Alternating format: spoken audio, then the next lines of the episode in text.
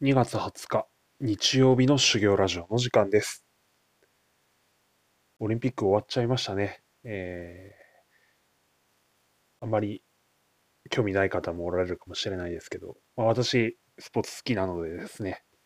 えー、時間とタイミングが合えば、結構いろいろ見てました。まあ、スノーボード、やっぱり好きで、結構いいなと思って、かっこあんなんできねえと思ってこうやって見てるんですけど、いやこう難度の高い技であったり、ほんと怖5メートルも上にいるわけですからね、こう、ハーフパイプとかってですね、いやよ、よくあの、恐怖とかあるんでしょうけど、まあ、それを超えてというところでですね、いや、素晴らしいなと思って見てました。あとは、あの、やはりカーリングですね。銀メダル。ロコ・ソラーレですね。いや、素晴らしかったなと思ってました。決勝戦、ちょっと残念だったですけど、いずれにせよ素晴らしい成績だったなと思います。私実は一番こう興奮したシーンというかありましてですね、まあ、そんな感じのところをですね、今日はあの、手短に話していきたいなと思います。あと私のオリンピックの思い出なんかですね、絡めて話していきたいと思います。それではスタートです。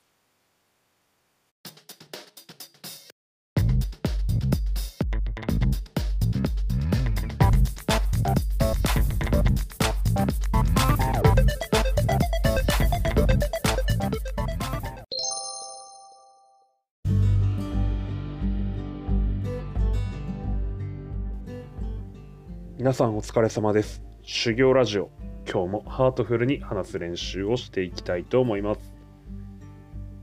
まあ、2021年の東京オリンピック、あと今回の北京オリンピックですね。まあ、時勢も相まって、まあ、みんながみんなっちゅうかですね、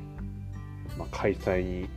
対してポジティブな大会では決してなかったよなというところではあるんですけれども、まあ、自分として振り返ってみるとですねこう冬季オリンピック冬のオリンピックでですねあのすごいこう覚えているシーンっていうのがこう2つくらいあってですね、まあ、その点について話していきたいななんて思っています。私の冬季オリンピックでですね一番こう何て言うんですか自分で意識してみたみたいなですねこう記憶で話していくとですねえ、遡ればあの1994年のですねリレハンメルオリンピックでしたね。この時私10歳9歳かなだったんですけどあの、ノルディック複合のリレーでですね日本が団体で金メダル取ったんですよね。アンカーがですね荻原健司選手で、まあ、今は荻原さんってあの長野市長やってるんですね。まあまあそれはさておき荻原さんがですね最後アンカーで走ってて途中からなんか日の丸こう掲げながらですねこうゴールに向かって走っていってゴールしたのすごい強烈に覚えています。ですげえとかって何がすげえのかよくわかんないですけどすげえとかって思ったんですね。私はその翌年からですね、あの、ミニバスケット部の監督から、えー、やれみたいな感じでノルディックスキーをその年から始める、その翌年から始めることになるのでですね、こうすごいこう、なんて言うんでしょうね。あの、こう、まあ、ノルディック時代に私結構思い出深い、思い出深いというかですね、こう、唯一冬季の種目ではやったことあるやつなので、あのいいなと思ってます。まあ、小学校の頃、自分の住んでる市内のだとですね、こう結構メキメキすぐ速くなってってですね、まあ、チームでは一番ダントツで速くて、市の大会とかでも、なんか3位とかそんくらいで、まあまあ調子ぶっこいててですね、えっ、ー、と、隣のエリアに行くとですね、秋田県はあのマタギの里みたいなところがあるんですけど 山深いところですね、まあ、そこにですそこからですねこう秋田はオリンピアンを何人か輩出してるんですね。それこそノルディックスキーの方でですね複合でですね、まあ、そのエリアにあの大会でですねもう自分の住んでる市じゃ相手いねえしここで行ったら結構俺いけんじゃねえと思って行ったらですねこうボコボコにやられて鼻折られてですね。なんかあのすいませんでしたと思って帰ってきた記憶があります、えー、すげえところにやっぱすげえやつがいるというところでですね。あのやっぱその地域はですねこう非常に山深くて起伏がある地域なのでやっぱそういうところでこう普通にやってるとやっぱもう強くなっちゃうのかななんて思ったりしますね。でまあそんな私のこう、えー、調子乗ってバッキリやられたって話はいいとしてですね。そしてあの98年の長野オリンピックですね。これはこう自らこう意識してもう見始めたという大会でですね、えー、ノルディック複合もありましたけれどもモーグルですね。里谷太選手の金メダルはまあすごかったですけどあの解説の人の「すげえよすげえよタエ!」とかつってたのすげえ思い 思い出してるんですけどあとあの上村愛子さん超可愛かったっすよね。あ可愛いいとかと思ってすごい見ててこんな可愛いいスポーツ選手いるんだみたいな可愛いっちゅうか綺麗っちゅうかですねわあいいなとかと思いながら、まあ、その後毎回上村さんを応援し続けることになるんですけれどもえっ、ー、と、あとは、98年の長野大会は、清水宏保さんがすげえ速かったっつうのとですね、バケモンじみた速さだったなとかって思い出しますね。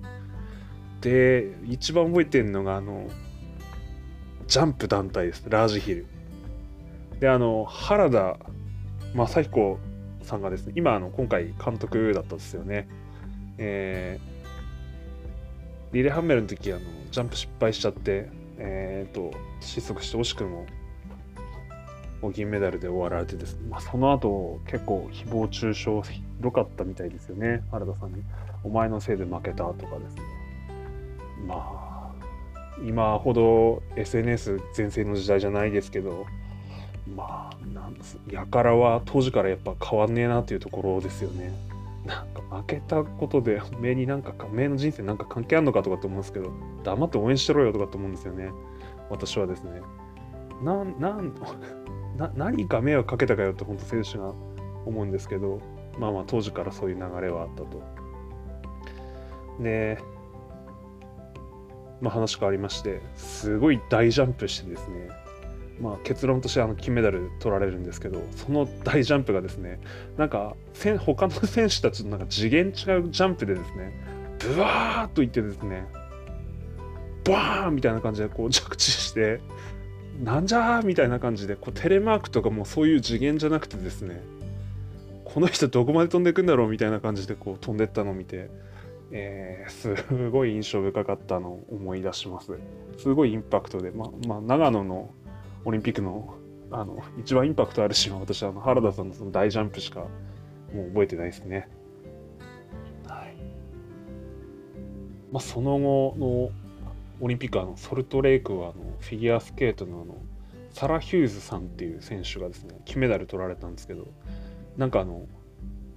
皆さんあのこうなんだ左回りなんですけどサラ・ヒューズさんだけ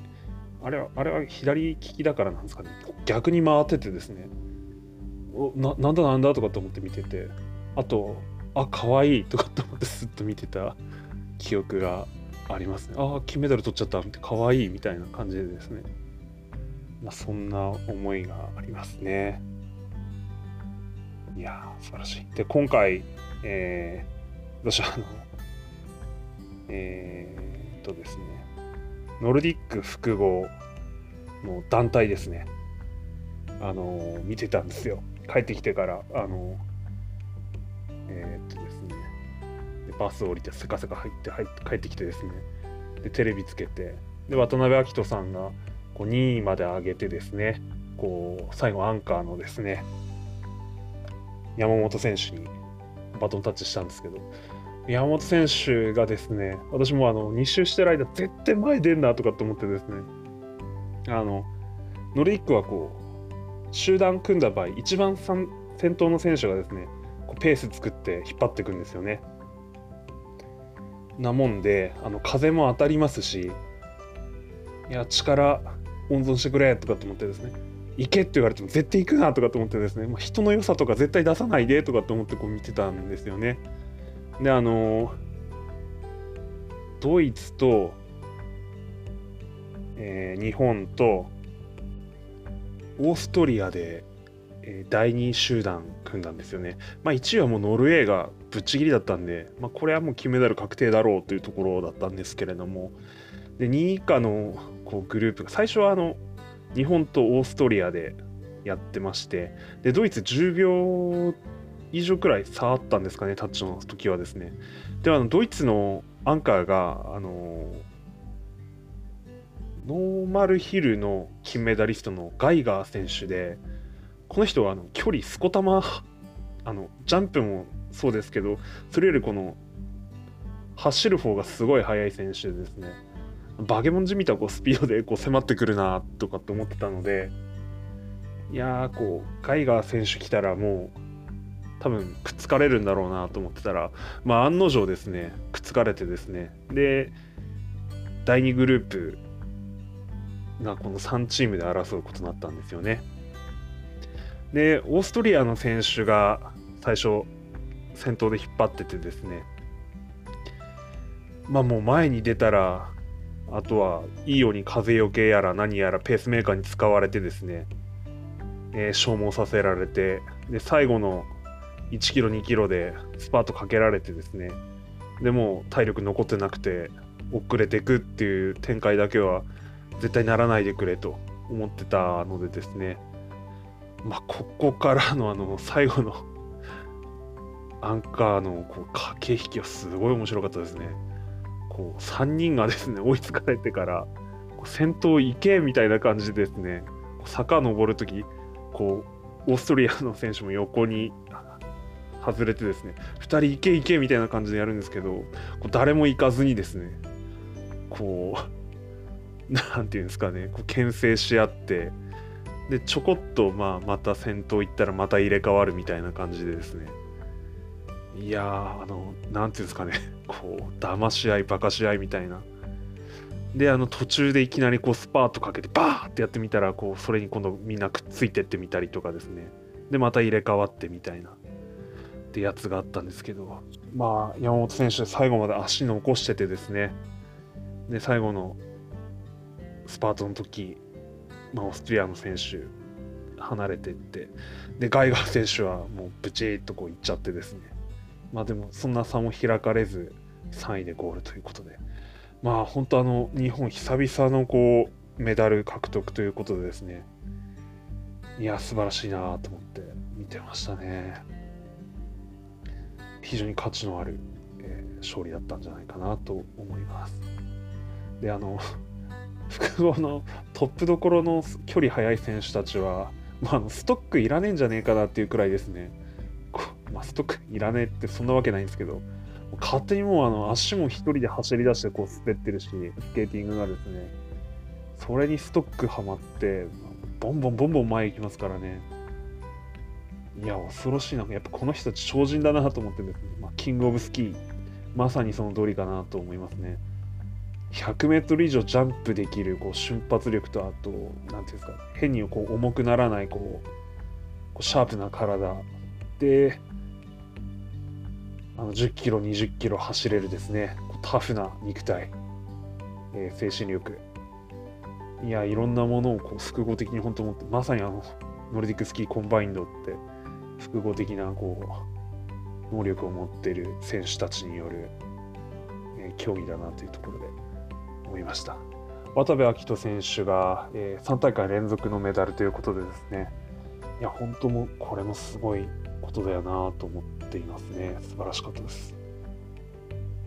感動しました。まあ、ちょっと、とはいえあの、まあ、ネガティブな話ではそれこそあのドーピング問題やら、えー、まああの、ジャンプのあのウェアチェックですよね。規定より大きいだのっ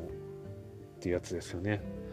あんなのこう飛ばせる前に測ってくれよとかってすごい思うんですけど、なんでできないんですかね。代わりにあの、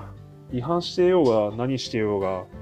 あの、無駄に1本飛ばせるってことになるのは変わりないと思うのでですね。あの100メートル以上人にジャンプさせることについて、あの、審判たちはどう思ってるんですかね？なんか、もし怪我したらどないしてくれんじゃっていうですね。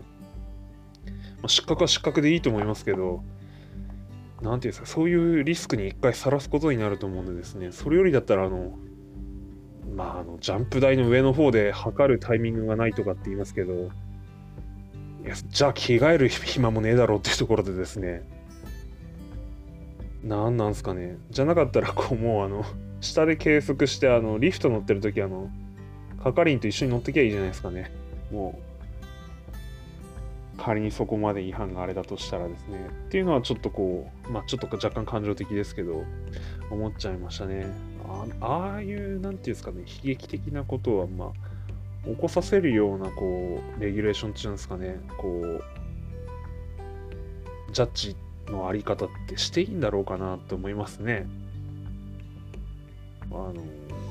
それこそあの、ボクシングでも何でも計量は、その前、試合前にやるわけですから、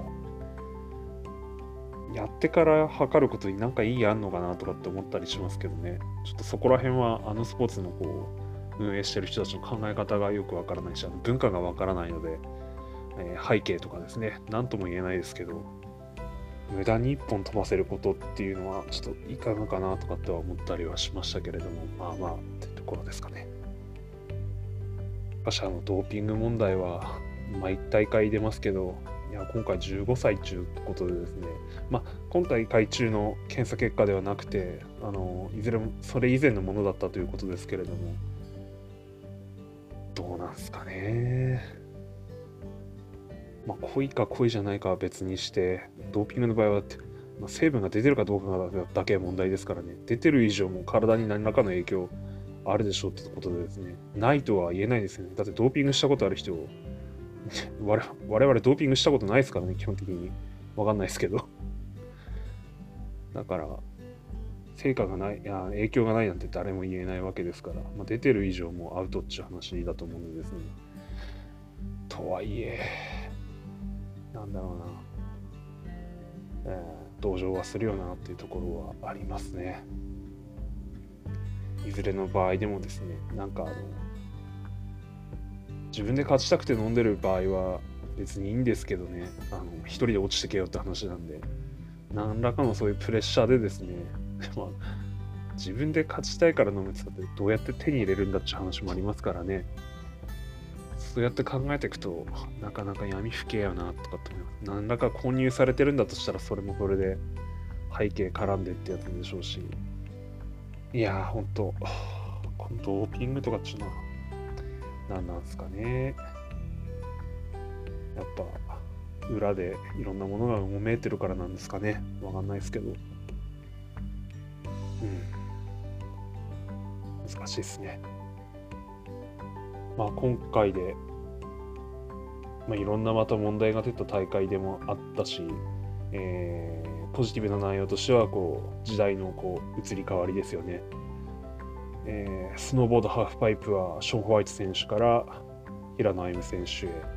っていうのはまざまざとこう感じてる大会でありましたしどうなんでしょうフィギュアスケートも王者であった羽生選手が次回大会どうなるか分かりません。あとロコ・ソラーレの皆さんもどうなんでしょうね、えー、2大会連続のメダルということですけれども次の大会どうなっていくのかまた分かりませんけれども。あとはスピードスケートもそうでしたね、えー、まあ、どんな時でもですね、えー、次の世代っていうのはこう明るいもので、え、すごいパワーを見せてくれるっていうのはどこの業界でも同じだと思うのでですねまた4年後こう楽しみにしたいなって思ってます。まあ、そんな感じで今日も話すの終わりたいと思います。17分30秒。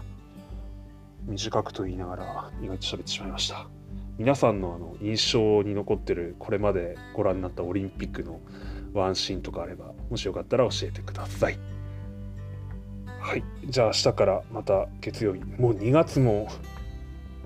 最後の週っていうか、まあ、まだもう28日は月曜日なんで、まだありますけど、